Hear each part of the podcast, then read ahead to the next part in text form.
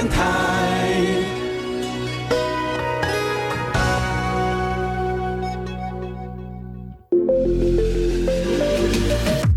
创业新鲜人给你产业新动能，杜伟与他的创业朋友们与你一起 Go Fly Win，欢迎收听大创业家。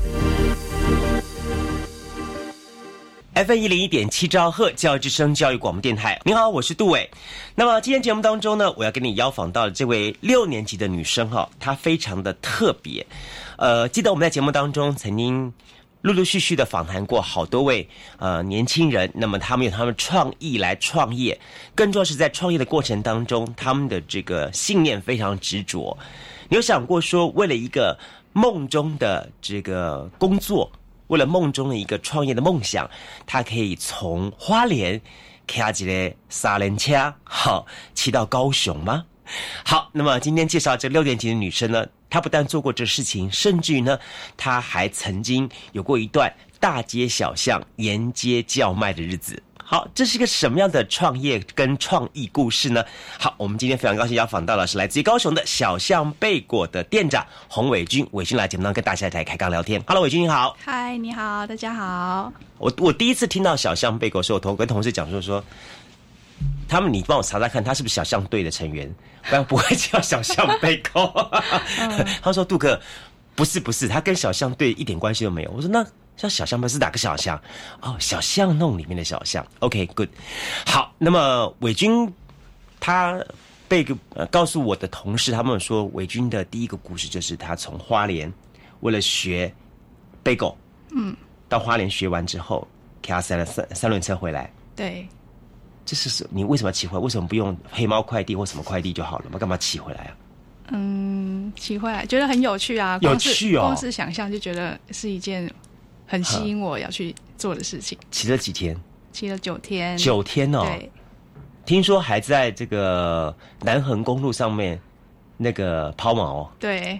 哇！车子坏掉，没办法踩。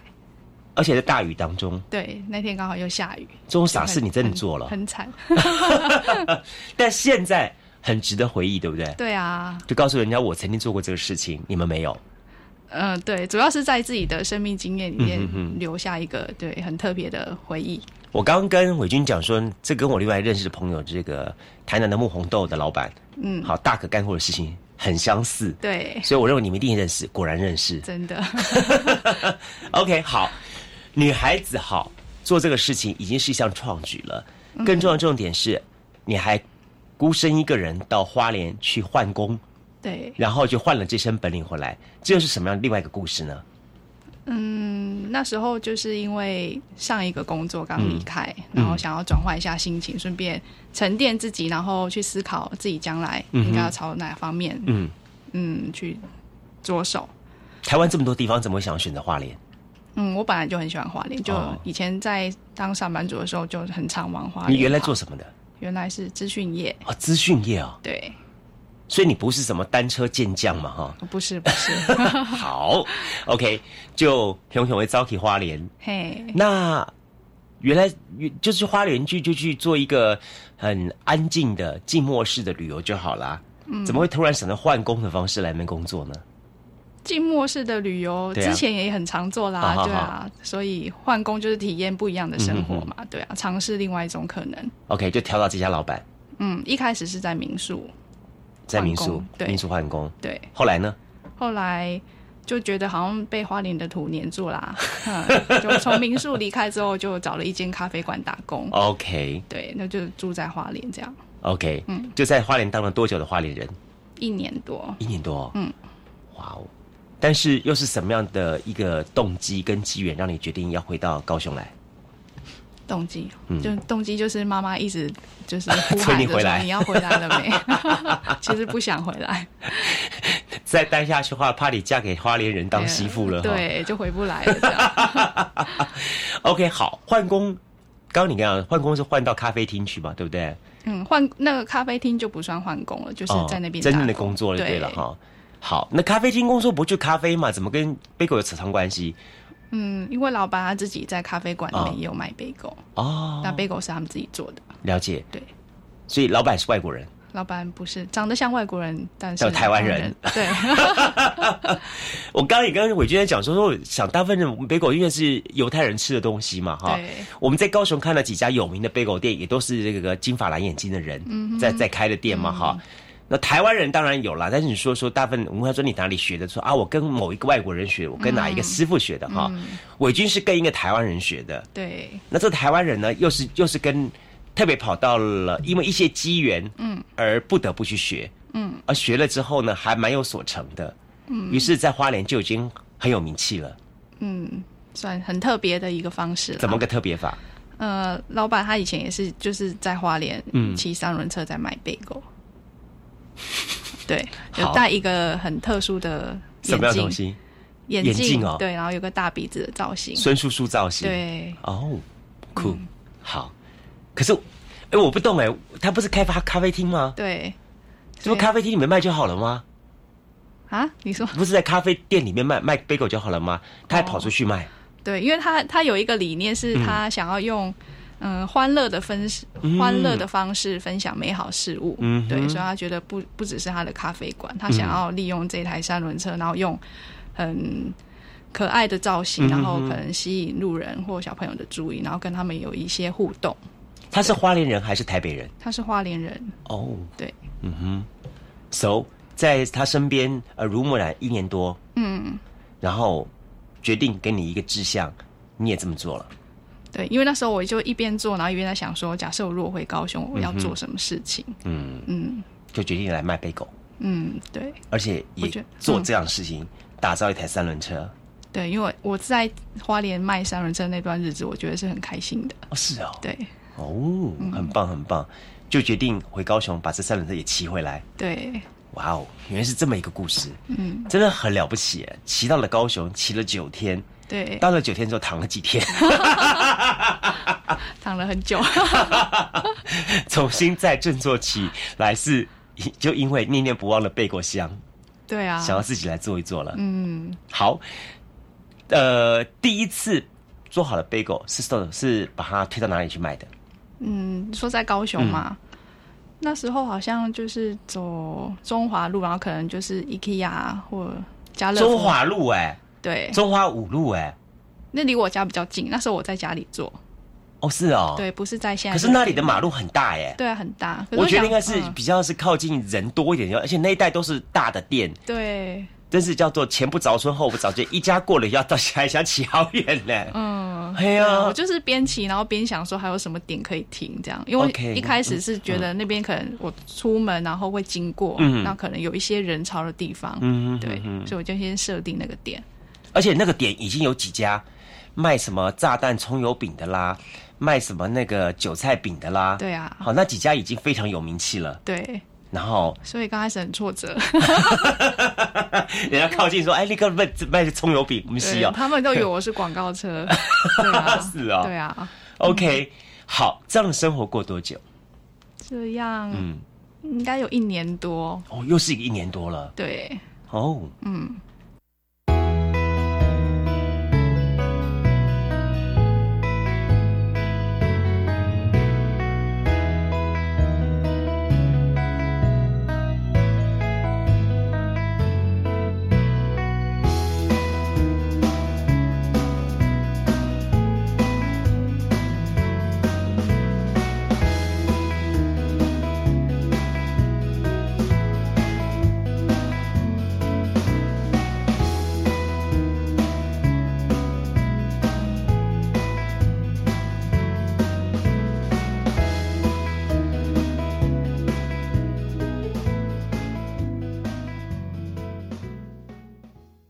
在这个一年多的时间里面，有没有让你印象深刻的事情？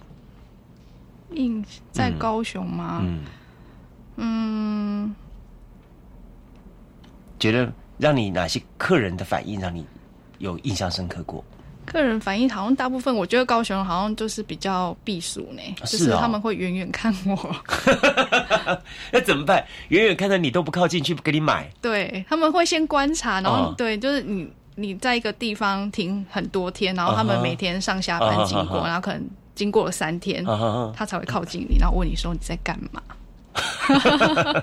对。问完之后再再观察个三天。对，我没有问完之后，然后就会打开那个后车厢，跟他说：“哎、你没有贝果这样。”然后他说：“哦哦你在卖贝果。然后还好不是说哦，你卖的杠子头，对他以为你在卖老鼠药，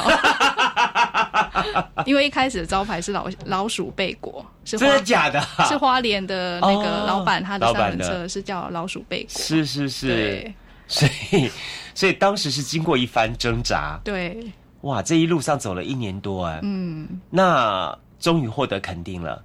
最好的时候是一天可以卖多少？一天可能六七十个，六七十个。对，最差呢？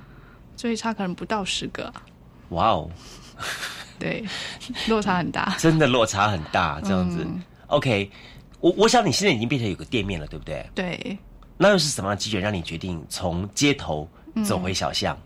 嗯，在街头，因为嗯那时候就是从以前到现在，几乎都是一个人做。那刚开始就是也有提到说，刚开始销售状况并不是很好。嗯那可能一天我做五十个，但是卖出去十个，剩下很多就是都送亲朋好友。嗯，那送一段时间，大家也都吃都轮过了嘛，就想说糟糕，那接下来要送谁？是啊，对啊，那就要想说，这样下去也不是办法，所以你必须要想一个方式，就是这些贝果如果卖没有卖出去，还有其他的销售管道，对，然后自己在家里也一方面也是觉得家里空间不太够使用，嗯就有一个念头说是不是该找一个工作室，啊哈。对啊，可以当店面或者是只是做贝果这样子，嗯我觉得你的这个贝果哈，嗯，我想说，在西方人来看呢，说贝果它是一个可以存的比较久，它不像面包，嗯，好，有些面包可能讲到强调新鲜，嗯，好，贝果它可以因为不同的料而有不同的置放的时间，甚至有的东西放久还好吃一点，嗯，好，这样情况，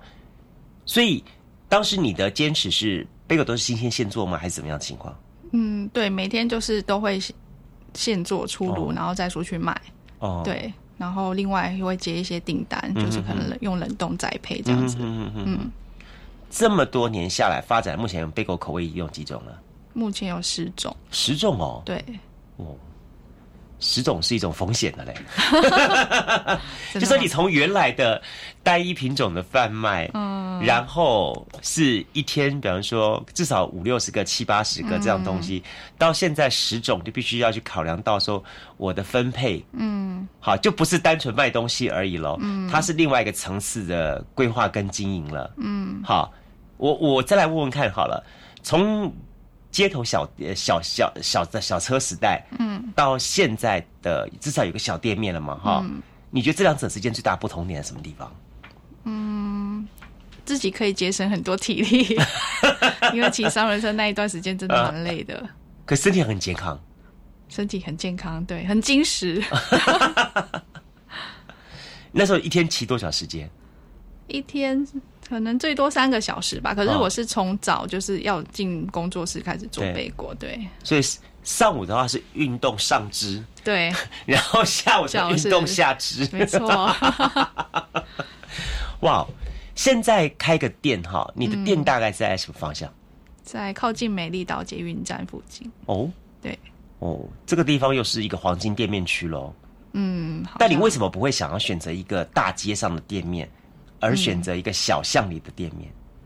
大街上，因为我本来就不太喜欢很嘈杂的地方，对。不是小巷比较难找到，你说客人很难找到吗？嗯，但我觉得应该会有人就是为了想要吃，会特地去发掘这样的店吧。对啊，曾经有人说过说哈，宁愿花钱买找个好店面，嗯，好找个好的贵的店面，嗯，好，呃，都不要哦呃为了贪便宜，然后这个店面的位置哈是比较辛苦的，嗯，你怎么看待这句话？嗯我觉得是要。就是你自己要先倾听你自己的声音吧，就是你适合在什么样的地方，你要先安顿好自己，嗯，对你才有办法做出你自己满意的东西，然后你再交给别人手上。嗯哼，嗯那你的店刚开始的时候，你怎么去让你的客户知道你在哪里？嗯，一开始就是朋友帮忙介绍，对，我们也没有做什么广告宣传。嗯到现在呢，大概多久了？现在店已经四年了，嗯，很久喽。对啊对，嗯，哦，四年的时间了。嗯嗯，四年的时间，你觉得给你最大的收获跟成就是什么？嗯，自己心态上的改变吧。怎么说？就一开始想要回高雄的时候，是保持着一种就是跟大家妈妈叫你要 找一个对象的心态回来。对，妈妈也一直在讲这方面的事情。嗯，对。现在呢？现在，那你是说对象方面？我知道你，你我知道你有对象了。我就说现在的心态呢？现在就是觉得是过着，就是要主要还是要过自己想过的生活，不是说别人跟你说怎么样比较好做，然后你就这样子做。嗯，对。你你没有觉得说说有人说啊，就说从事餐饮业哈，嗯，他不会饿死人，嗯，但是也赚不了什么大钱，嗯。真的，而且他会很辛苦，真的，真的，对啊。如果跟你一样想要创业的年轻人，你会这句话告诉他吗？嗯，对，我会先问他，就是你想要的是什么？你是要赚钱还是要过生活？嗯哼，嗯，就是你自己要先理清这个点，才不会之后你会后悔，然后很辛苦，会挣扎。嗯哼，嗯。所以小象贝狗目前还是供应以店面供应跟网络订购为主。对，嗯哼，嗯。没有考虑说将来到市场上面做进一步发展，比方说呃进军到各个连锁啦，或者是卖场之类的。嗯，目前是没有这样的规划，对，以后不晓得，对，不晓得。OK，好，我相信哦，今天节目当中呢，我们邀访到了是小象贝果的这个店长洪伟军洪店长来节目跟大家来分享哈。伟军他算是很标准的。这个六十年次的年轻人，嗯，大概现在他三十出头岁，对，好，那么当然在他这年纪当中，也刚好经历过高雄的，也刚好经历过，因为说啊台湾的这个最辉煌的一个赚钱时代，嗯，对吧？哈，那个时候台湾前烟角木的时代，应该也有有有稍微经历过，嗯，对不对？哈，那个时候应该有给你们很大刺激。我我我也在那时候，我听到很多的年轻人都利用那个机会，他们转进了什么证券业啦，嗯好，或者是什么。也刚好碰到些像你资讯业有很多人这样东西，他们就又选择了呃走进办公室，嗯，或者走进交易间的方法，然后去去赚取更多更多的金钱财富，嗯，好，很多的年轻人选择做这一项这个方向走下去，嗯，那当然伟军做了不同的选择，也就是说，今天我们要邀请到伟军来节目当中跟大家分享一个很重要的原因，他为什么这么想，他为什么做了这么抉择，以及他做这个抉择之后，那么。这个小象贝狗带给他什么样的生活以及精神面，甚至于在他这个创业面，那么什么样的满足？好，那么下段节目当中，我们继续来跟伟军分享，特别谈谈。当然，好要要要要笑，要既然开店面的话，他也不能天天只是靠叫卖，好或者是靠口碑，他一定还有一些你自己的一些思维创意模式，好，特别是行销模式，你怎么来卖你的东西？等一下，我们来好好聊聊这话题。休息一下，马上回来节目现场。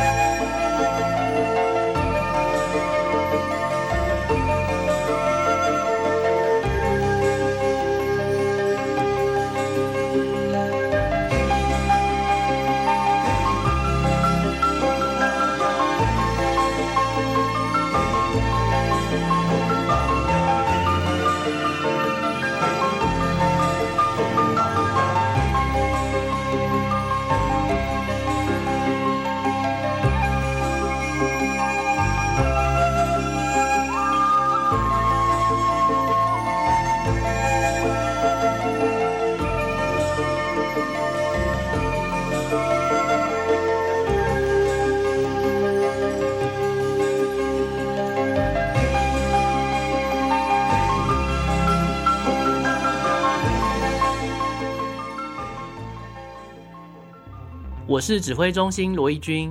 接种次世代疫苗能够预防目前 BA. 点五和新兴变异株的威胁。目前十二岁以上青少年和成人都可以接种作为追加剂哦。特别是有糖尿病、癌症、中风或心肺、肝肾等慢性病的人，强烈建议追加一剂次世代疫苗，可以降低感染重症与死亡的风险。接种次世代疫苗，提升自我保护力。有政府，请安心。以上广告由行政院与机关署提供。防范流感，大家要注意。肥皂勤洗手，有呼吸道不适症状应戴口罩。打喷嚏要用面纸或手帕遮住口鼻，或用衣袖代替。跟别人说话尽可能保持距离一公尺以上。有类流感症状应尽速就医，在家休息，不上班不上课哦。防治做得好，流感不打扰。以上广告是由疾病管制署提供。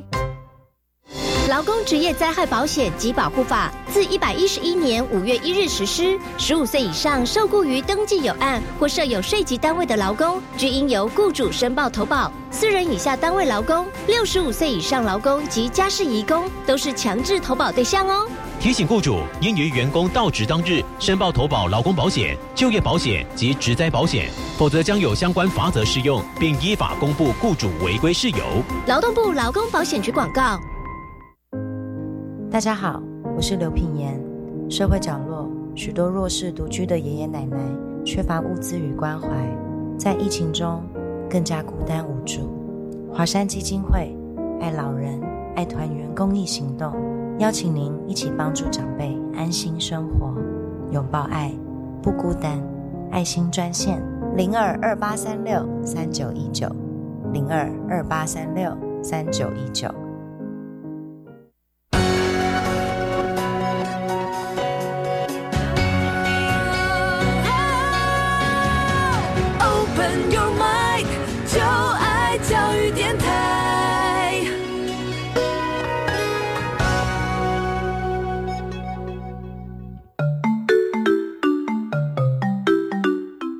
教育广播电台高雄分台，我们的收听频率是高平地区 FM 一零一点七，恒春地区 FM 九九点三，澎湖地区 FM 九九点一，江南地区 FM 一零七点七。欢迎您收听教育电台所制播的优质节目。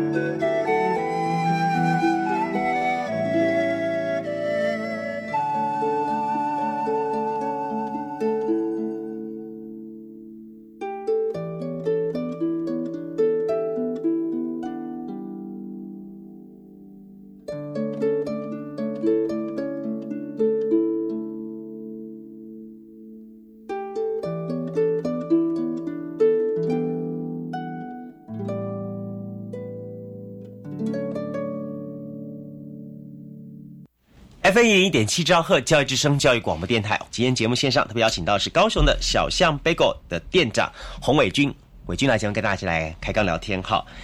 呃，刚才呢，我们跟伟军也聊了一下，知道说 OK，他选择了做一家小店，那么作为人生的一个创业的目标跟选择的方向，我觉得最重要的重点是他很早把这个方向给选择清楚了，让他也朝他的理想方向去往前走。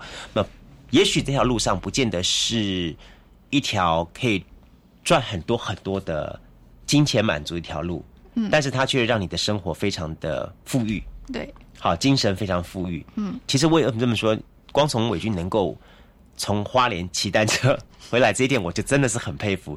我今天早上还跟我同事讲说，跑超马，我们同事在问我说，跑四十几公里大概跑哪里啊？我就想说，从南子跑到陵园吧。嗯，他说：“哦，那这样子的话，我大概可以用走了走到。”我说：“哦，那不错了。我用走的话，顶多只能三明区走到左营区。”好，我们来来再来聊一下好了啦。哈，市场上面的类似的这个杯狗店，其实也有一些了。嗯好，也有一些。那甚至于说，有些人标榜的是我是这个外国的阿多啊。嗯好，我很到地啊，我很在地。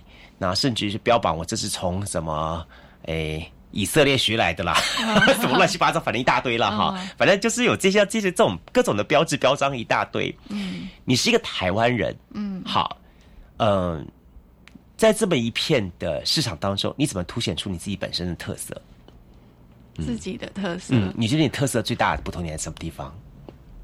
我觉得我的特色有时候我自己会想说，搞不好不是背果，是一种生活的态度吧。嗯，是哈、嗯这就刚刚讲的木红豆的那种方式。对，好，一样的东西，可能我们的东西只是一个媒介，嗯但我们透过它是在传递一种，可以许你讲的信念之类的。嗯哼哼对啊，就变得愿意吃这块贝狗的人，他也期待是一种生活的展现。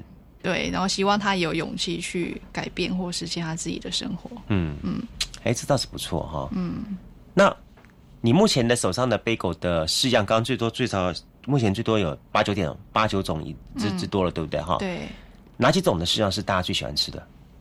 嗯，大部分现在很多人都会喜欢吃原味，就是、哦对，反而是最单纯的味道。哦，嗯，蛮有意思的。对啊，吃原味的贝狗嗯，，OK。原味的贝狗里面是怎么做啊？原味 bagel、好，我们就是讲说单纯就贝狗来说好了。嗯你的做法是怎么样的做法？做法嗯就是原料其实就很简单，就是高筋面粉啊，嗯然后我们有加一些全麦粉啊，然后糖啊、蜂蜜啊嗯、盐、啊嗯跟酵母这样子而已。嗯嗯，嗯对啊，就这样子吧做出来。对，会花很多很久时间去做它吗？每天？每天，嗯，平常日的话，可能就是花一个下午。嗯哼，对，你是每天每天大概几点钟什么时候来做？嗯制作时间都是每天早上还是下午？下午。下午时候。嗯，如果有开店就是下午，那休息的时候我就一整天都在做这样。哦，嗯，这样子哈。做了这些东西，你目前看起来哈，你的市你的市场客人来说话，是大概什么样的人来给你买人比较多？大部分也都是跟我年纪相仿的，嗯哼哼，嗯，那也是会一些妈妈，嗯哼，对，年纪比较大的，他们也会来买，嗯哼哼哼，他不会用贝狗来拌豆瓣酱来吃 哈，搞不好有，我觉得，这是台式吃法，很棒的。啊，对，或者是什么沾山木虱目鱼之类的，不，当然了哈，就是说我们小象贝狗哈，从自己设店到现在，刚讲四五年了，四五年时间，你有你尝试做过什么样的一些的宣传行销手法，让自己的店哈，嗯那么被至少被一些更多的朋友们所看到呢？你你嗯跟大家分享一下做过哪些事情？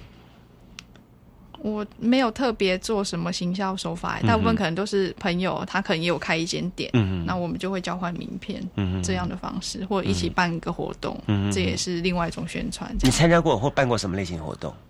嗯，我们现在高雄几个朋友，然后有成立一个熊好一联盟，嗯。对，那我们每年都会办一个活动，去年是办一个草地草地书房，嗯。对，我们欢迎大家就是把自己家里的书房，然后带到、那时候是场地是在魏武营，嗯。对，我们希望大家可以可以可以在大自然里面阅读，嗯。对。你熊好一书房到底有哪些成员了？有你们家小象贝狗，对啊，然后可能还有小树的家是一个哦会、是绘本咖啡馆，然后小房子他们是推那个阅读的，嗯嗯嗯然后有三八旅居啊，是做民宿的、啊，或者是火腿一郎，他们是对，还有织织人是做手工织布的，嗯嗯嗯还有高雄一间可莱欧，嗯它是卖创意商品，嗯，嗯。所以这些都有个特共同特色，你们每个人都很有自己的想法。嗯，可以这么说，嗯哼，对，然后我们都希望可以为高雄做一些我们觉得是好意，就是跟大家分享的事情，嗯哼哼对。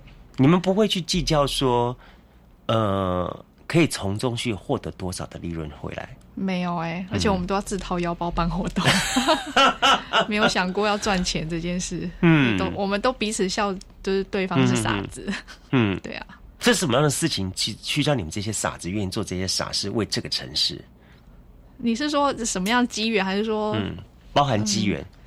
机缘一开始是因为其中有三个伙伴，他们想要做散步地图，嗯因为都觉得好像大家来高雄都不知道怎么介绍高雄，然后我们想要先是从散步地图开始，然后因为这三个人，然后后来就陆陆续续就会邀请，可能身边也觉得这个人也蛮适合一起加入讨论，嗯然后就修纠，然后越来越多，后来就变成哎、诶好像不止可以做地图，可以做更多更大的事情，嗯。嗯，然后大家都、对啊，大家都有一有一个店，然后都是透过这个店去传达他们自己的理念，嗯嗯嗯，然后彼此就是气味相投就，就聚在一起。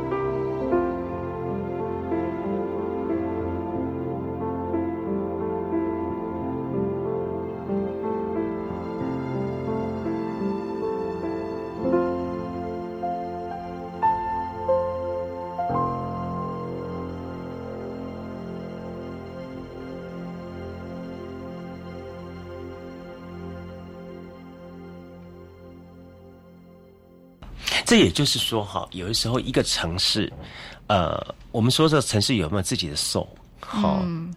真的是在这个这个东西可以展现出来，就它可以是一个呃五光十色的城市，然后它可以是一个呃金光闪烁的城市，但它也可以是一个呃充满着有思维、有想法的城市。对，那如果这城市的大家都很计较说，呃，我们可以从这城市拿到多少东西的话，嗯，那这个城市可能有一天它总会干枯掉。对啊，对，嗯。大家我们可以去反过来，像刚刚讲的哈，我今天跟他们这些朋友讲的，就是说，因为这些朋友当中，尤其我们也访问过，嗯。那我们都发觉说，你们这个共同共共点就是，呃，你们比较少会思维说要从城市那里拿多少东西回来，嗯。比较共同的想法是希望说，我们还可以从我们身上掏多少东西给这个城市。嗯我觉得这个这个思维蛮有意思的一点，就说，呃，当有一群人愿意这么做的话，那这个城市的人的味道就会被凸显出来。对，当这样子做的话的，都一些其他城市人来到城来到城市，当碰到这样的人的话，他们觉得这个城市充满了人情味。对，好，今天中午的时候，我才跟我朋友在写写案子的时候，才写到一句话，一个越南的土，一个越南的成语嗯“土地化作星魂”。嗯我当时我想说这句话是怎么翻“土地化作星魂”，但是越南话很难讲，我不懂啦。只是嗯但是他那个翻译成中文叫“土地化作星魂”。后来我就问我朋友说，什么叫做土地化作星魂？他翻译的答案我觉得很有很有意思，就是说，当你好在一块土地生活，你离开那块土地的时候，你会对那块土地好念之在之，嗯好日思夜想的那块土地，那就是这一句越南土语叫做“土地化作星魂哦，”，我觉得很棒。对呀，好，其实今天在座的这些，我今天访问到伟军，我本来是想法就我说，哎，可以从伟军身上聊到一些什么样子的 business model 模式啦，这样东西的。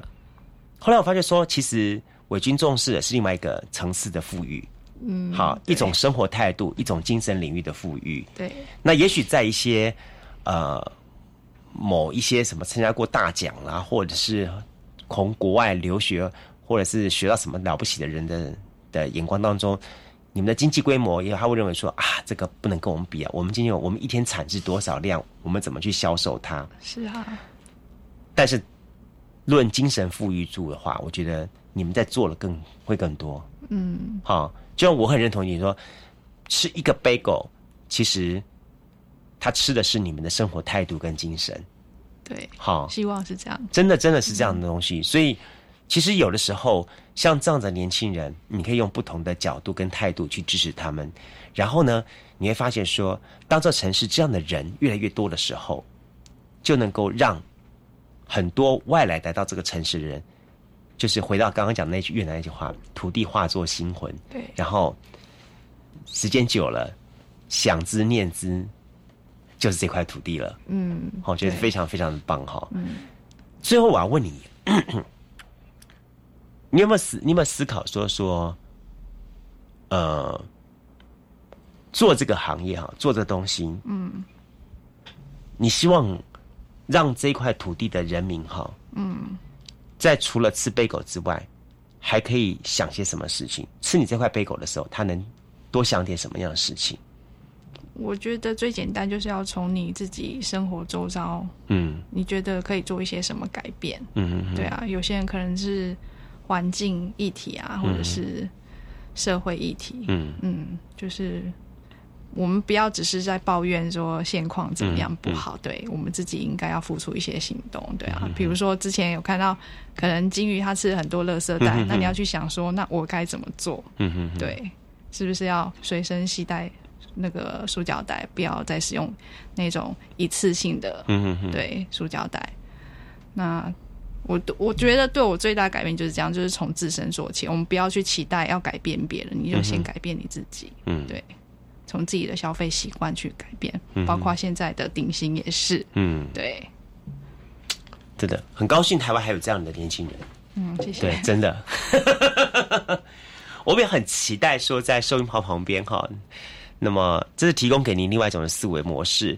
如果我们节目当中访问到了各类型的朋友，那当然有在节目当中我们不断的夸夸而谈，那我是怎么样创造我的一个经营模式，然后我怎么样子达到我的一个呃经济跟数字成长的目标？有这样的年轻人，那当然也有像嗯，在节目当中告诉我们说说啊，他是怎么样子的决定，好去选择一种生活的态度，嗯，好，然后借由这种生活态度来作为自己精神层面的旅旅旅行，嗯，好，这也是一种方式。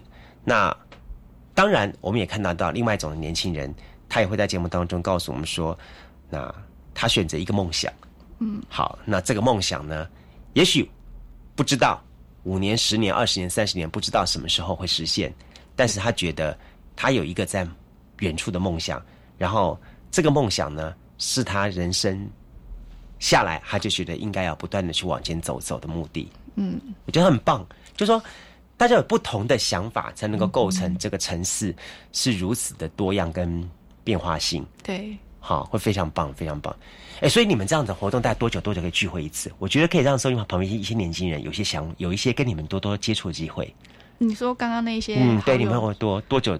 我们现在目前是呃制定是一年一次的活动，大型的活动。对，那明年我们预计可能是三月份的时候会。会有一个活动，到时候就会透过脸书跟大家宣传。哎，我觉得你们这个比那什么 TLC 那个野餐日还要有意义，你懂吗？那个就是我觉得他很棒的经济规模，嗯啊，就这个电视台来说的，他做了很棒的一个示范，嗯哼，好，跟跟粘着这样操作模式。但是呢，就说他感觉他还是一群人在一起去去 follow 一些的潮流而已，嗯，对，像这样子的东西才是一个地方自发性的。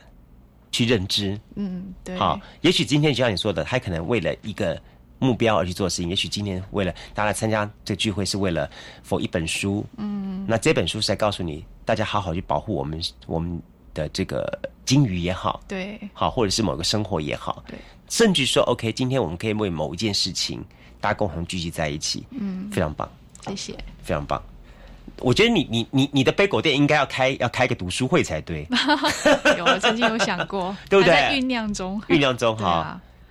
因为我们几个其实都是爱看书的人。我觉得是因为我刚刚听了你这几个的小房子也好啦，那三八旅居那个那个小老板也少也好啦，这几个都是超爱念书的。